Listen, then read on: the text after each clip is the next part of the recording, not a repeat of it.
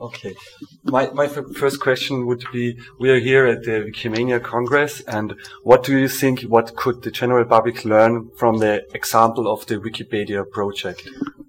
Wikipedia is the second example of the success of freedom in the development of useful, practical works. I believe that all works that are used for all, all works of authorship that are used for practical purposes in society should be free. Now, free, it's like, by saying free, I don't, I'm not talking about price. Uh, it's the same as the German word frei, not kostenlos. It means that people should be free to use the works, to change them, to redistribute them, and to publish or distribute their modified versions free software was the first success. I launched the free software movement with the goal of f- replacing freedom trampling proprietary software. And we developed a complete world of free software doing a wide range of jobs. It's perfectly possible to run a computer nowadays and never install any non-free software on it. You get rid of the non-free operating system, you put on a free system. So that was the first area of success. But there are other kinds of works of practical use besides software, and these include educational works and reference works. So encyclopedias also should be free. When I began suggesting in 1998 or 99 that there should be a free encyclopedia, I wrote it might take 20 years to develop one, but people shouldn't be disheartened. I never imagined that in just a few years it would be the, that the free encyclopedia Wikipedia would become the largest encyclopedia ever made. And by now it, uh, it's so much better than any competition that, uh, that the others are laughable. Uh, but for many people who, are, who live in a very, I don't know, capitalistic commercial world, this is like a wonder that you don't pay, pay people, that you give them freedom, and then they make so, such great things as free software or Wikipedia. And I wanted to find out how this works. Well, that's showing that they have adopted a simplistic and uh, rather inadequate model of human nature. You see, any simple model of human nature is going to be wrong human nature is complex. Many emotions are possible. Many motivations are possible in the human mind. So a simplistic motivation that, you know, a simplistic model of human nature.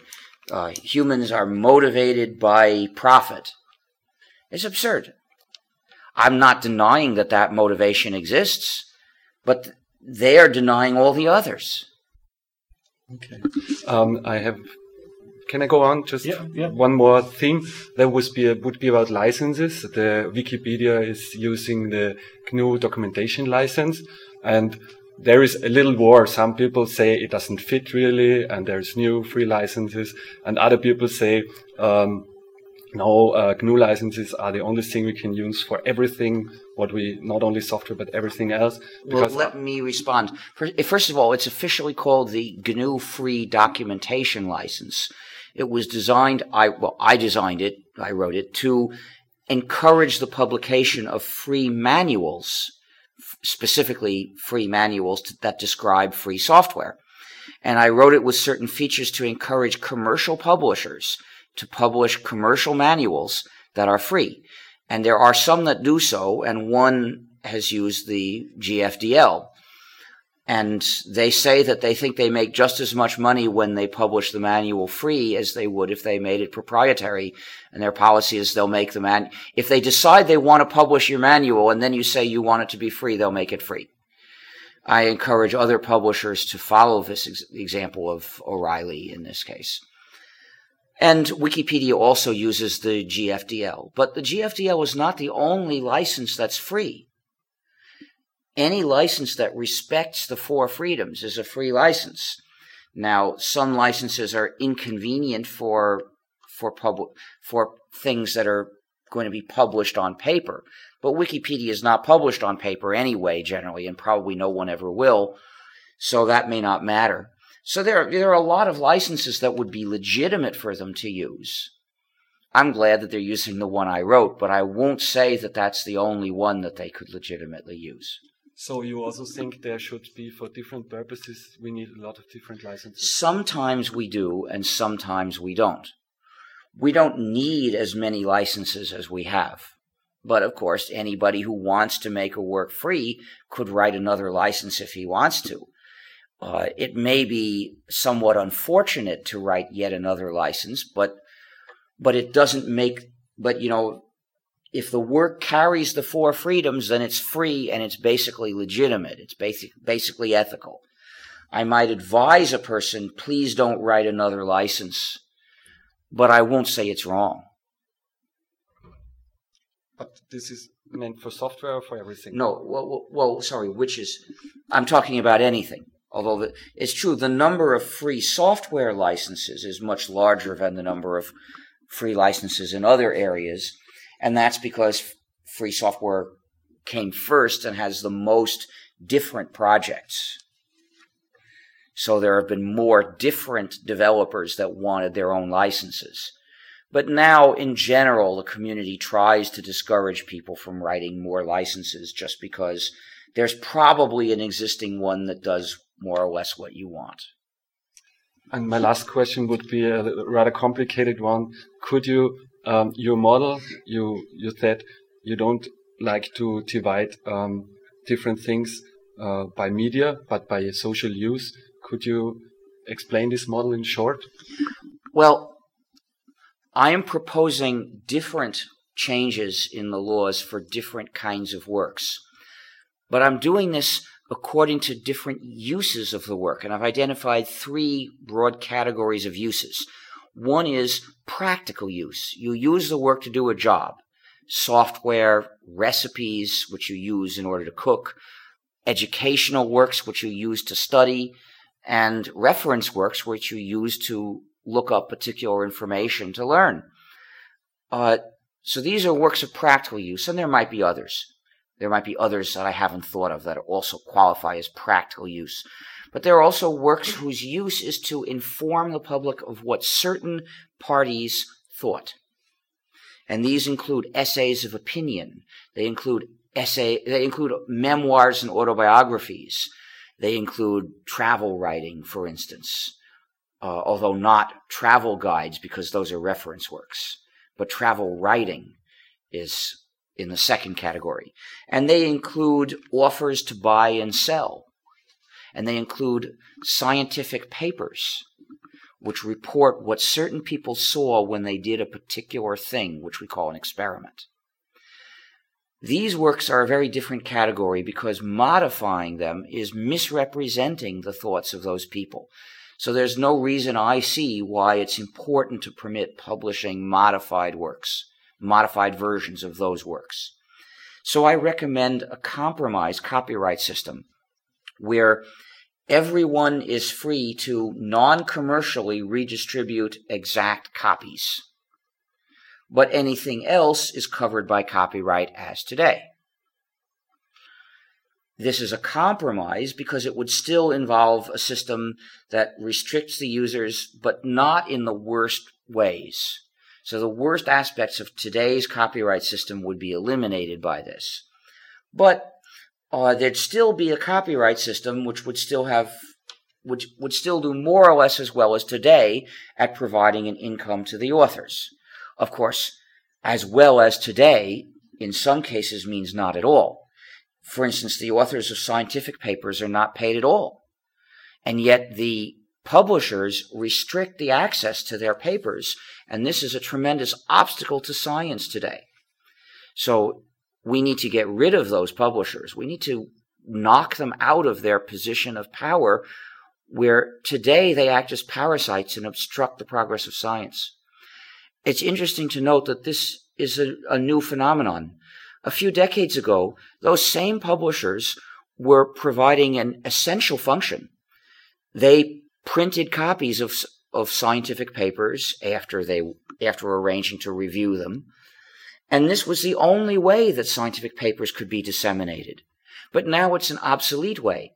Now the efficient and best way to disseminate these scientific papers is on the internet.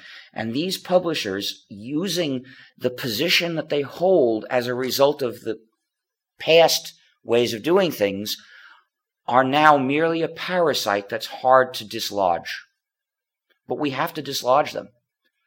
Then there's the third category of works, which are works of art and entertainment, where the social purpose of these works is the impact of the works, what it feels like to read the work. Now, for these works, I recommend likewise a compromise copyright system where for a certain period of time, like 10 years, people are only permitted to dis- make to distribute exact copies non-commercially. But then after that, they can start making modified versions, which is a way of contributing further to art. Okay. So thank you for me, and maybe you have a lot of question yeah. about free software. I didn't um, yeah. Um, let's go back. Um, what was the reason when you started, or what was the reason for you to start um, the GNU project in the late seventies? Well, in actually, I started the GNU project announcing it in 1983, and actually began work in 1984 in January. Now, in the 1970s, I participated in a community of programmers who shared software. It was our way of life. And that community died. And what I felt when that community died, you could perhaps understand if you imagine that you are a cook. You, you cook uh, for yourself and your friends sometimes, and you use recipes. So you're accustomed to sharing recipes and changing recipes.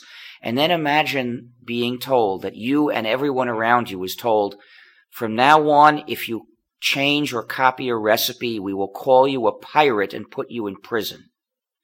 And we will often make you sign a contract before you get a copy of a recipe, promising that you won't copy it for your friends and you won't change it. Imagine how bitterly angry you would feel. Well, that's how I felt at the prospect of using proprietary software for the rest of my life. And I decided I refuse to live that way. I'm going to escape from this. Well, the obvious and most easy way to escape was to stop using computers.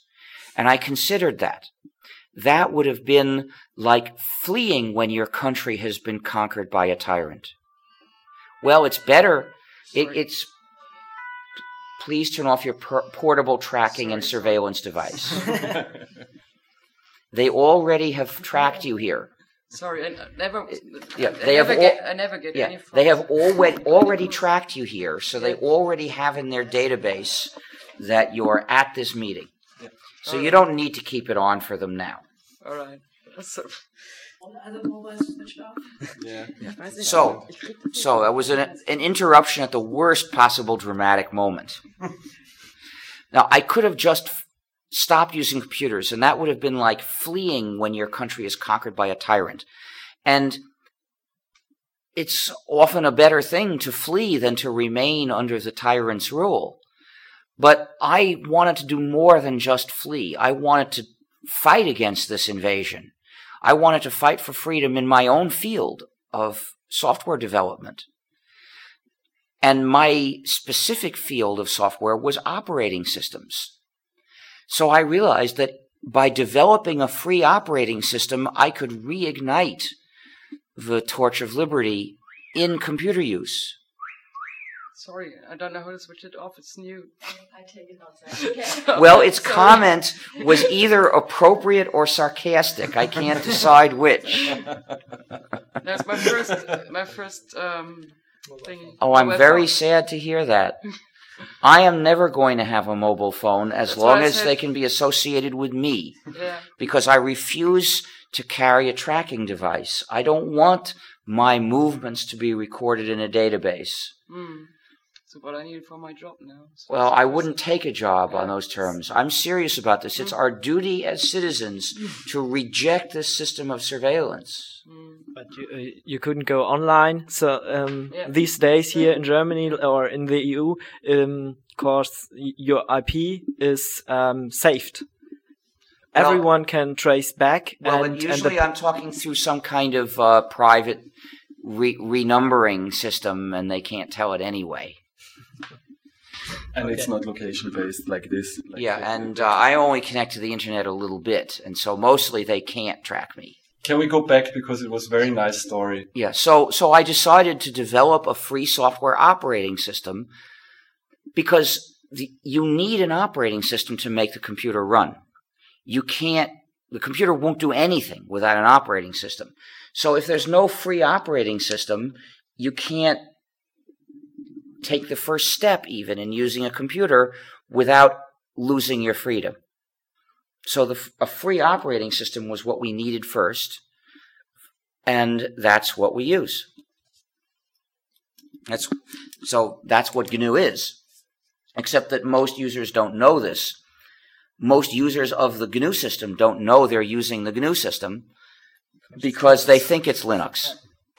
Linux is actually one important program in the version of the system that they use. So that version is called GNU plus Linux. It's the GNU system with Linux acting as the kernel. Uh, I mean the the um, trusted computing platform. Oh, you mean treacherous computing? Yeah. yeah. Uh, treacherous computing is a plan to change the design of future computers so that they will not obey their owners anymore, so that they will obey companies. They want your computer to obey them instead of you. And this, of course, is, is evil. So I am hoping that there will be countries that refuse to adopt U.S. style policies, modern U.S. style policies, that is, and uh, make it lawful to develop and uh, use and distribute uh, systems that fake out, uh, that, that imitate and uh, get around treacherous computing, and that this will make the system a failure. May I just ask a quick, short yeah. question here? What do you think practically? Will we all have two computers? One we can trust, one we can look Disney films? No. I hope you will have only one computer and it won't, and it'll be one that doesn't support treacherous computing. But free software will probably run on the computers that do treacherous computing. It just won't be able to communicate using any of the DRM digital restrictions management systems that are implemented based on the treacherous computing feature of the machine. So you'll be able to run free software and it won't be able to use the treacherous computing features. And the danger is that since this will mean it won't be able to do a lot of things that many users might who don't think of it in deeper terms and don't value their freedom, they might just go ahead and use non-free software so that they can use the treacherous computing feature and be able to play these various media under DRM. So that's why I think it's very important to start campaigns now against DRM media. We need to, we need people standing in front of record stores protesting corrupt discs and saying, don't buy them. And we, we need to create consumer back pressure against DRM. Organized, visible consumer back pressure, condemning it, saying DRM is wrong, DRM is an attack on our freedom, we won't stand for it, get those corrupt discs out of the stores. The only CDs in our stores should be compact discs, not corrupt discs. And how can we, can we reach this? Well, you got to start. produce a leaflet explaining the issue and telling people don't buy corrupt discs. Tell them how to recognize corrupt discs here. Maybe here they have to say it on the label. In some countries they do. Well, then it's easy to tell people how to recognize them and explain why these are wrong, why they're an attack on people's freedom, uh, explain that the same record companies are mistreating the musicians, so they're lying when they say that they do this on behalf of the musicians. Say that uh, that we should demand an end to corrupt discs, and the way to get that is don't buy them. And if somebody gives you one, take it back to the store before you open it. Okay. Um, what are you doing if you are not working for the GNU project and, um, yeah, um, your work maybe, um, and, um, how do you finance your life, li living cost? I couldn't even begin to understand the first question. Who is it about? Um, what are you doing if you're not, um, working for the GNU project? Who's, who's you in this case? You. Oh, me. It's about yeah. me personally. Yeah. Yeah. Yeah. Oh, you mean when, not if. You mean what do I do yeah. other than work on the yeah. GNU project? Okay.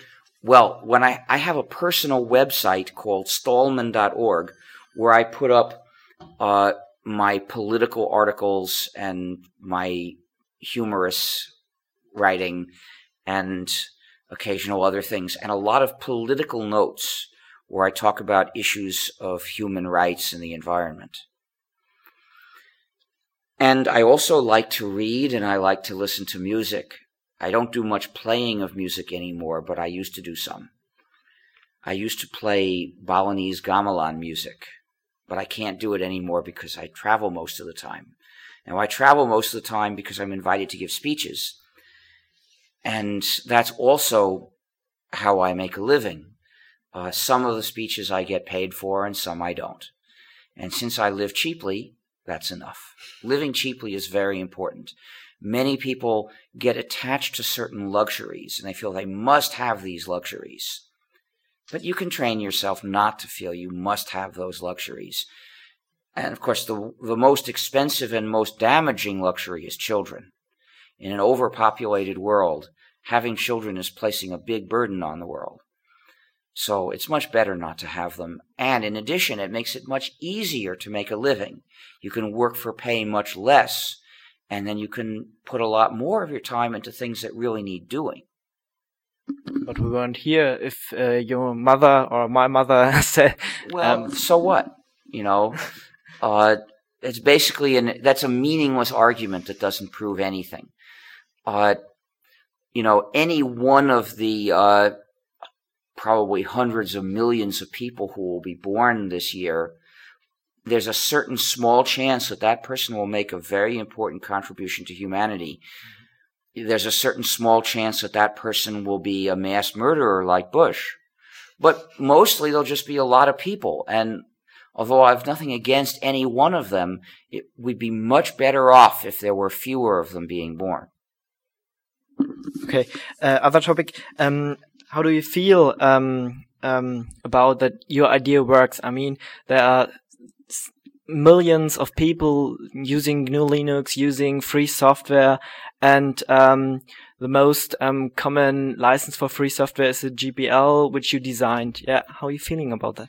Well, of course, I'm glad to see some of my work having success, but what really needs to have the success is not any particular software or any particular license. What we really need to see have success is freedom. And one, one unfortunate thing about the way free software has succeeded is that the idea of freedom has often become lost.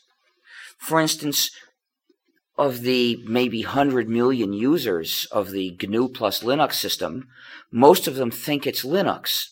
Now, that sort of annoys me since that's giving the credit to someone else, but the important part is the name Linux is not associated with principles of freedom and with fighting for freedom the way the name GNU is.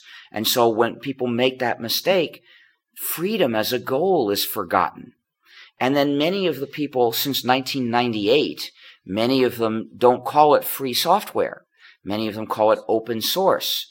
Now, the word open is a different kind of word from free. It doesn't relate to freedom at all.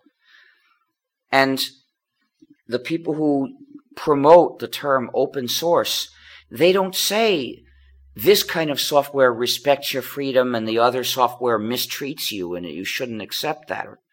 They don't raise this issue at all. They say that they're recommending a development model and they recommend it on practical grounds. They say that it will usually result in better quality software. Well, maybe they're right. And if they're right, that's a nice bonus. If insisting on freedom brings you as a bonus better quality software, I won't reject that side benefit, but it is just a side benefit. I would rather use a program that respects my freedom and occasionally crashes or fails than a program that tramples my freedom and does its job perfectly. Because if the program occasionally crashes or fails, I'm free to fix that. But if the program tramples my freedom, there's nothing I can do to fix that. There's only one path. There's of these two different first steps, only one of them gives you a chance to arrive at the best possible goal, which is a program that respects your freedom and works right. And that is you have to start with the free program and fix the bugs. That's doable. You can't start with a proprietary program and free it. That's essentially impossible. There's one particular developer who can veto that. And if he vetoes that, there's nothing you can do. Yeah, that's a short question. Yeah, of course. um, for practical or for rather unpractical reasons, because it's a long word, we usually call it now uh, free and open source software. And it means it's two different things, but it's sort of one movement. Well, actually, it's a way of referring to the two different philosophies without choosing a side between them. And that's perfectly legitimate to do. If somebody is having an event and it relates in some way to this software and he wants, he doesn't, you know, if he wants to talk about them both and not express a preference, I'll suggest, you know, please call it FOSS or FLOSS. These are two different ways of mentioning both equally. No, but what I wanted to ask, do you think that, that somehow there is a piece so far that, that you could say, uh, open source software also can help the world of free software? Well, wait, sorry, mostly it's the same software. You know, free software is a criterion for freedoms for the user. Open source is a criterion for permissions for the user. Well, they're not identical. Some software is open source and not free. And maybe some software is free but not open source. But they're almost identical. So mostly it's the same software, but they're two different philosophies. So it's a sort of, it's a confusion to ask, do you think open source software can, is good for the public? Well, most of it's free software, and I've, I think, of course, that that's good for the public. But the question is about the, the real differences between these two movements, between these two philosophies. The open source philosophy has motivated many people to contribute to free software. So yes, it can contribute but it's weak. It's, it's missing the deeper part of the free software philosophy. So there's an important job which it doesn't do. We need to spread the free software philosophy to do that job. Because free, the, the open source philosophy encourages the idea and that you judge software just by how well it runs. The same values that Microsoft encourages you to judge by. The only disagreement between them is about which software is going to satisfy those values better. But the free software movement says value your freedom. Don't just value today's convenience. Value your freedom and fight for it. And that's something that is essential because if people don't fight for their freedom, they will lose it. Uh, okay, this is the last one. Um, okay, um, may I question here every time when will Hurd be ready? I mean, uh, so As that I don't know. Depends how much you work on it.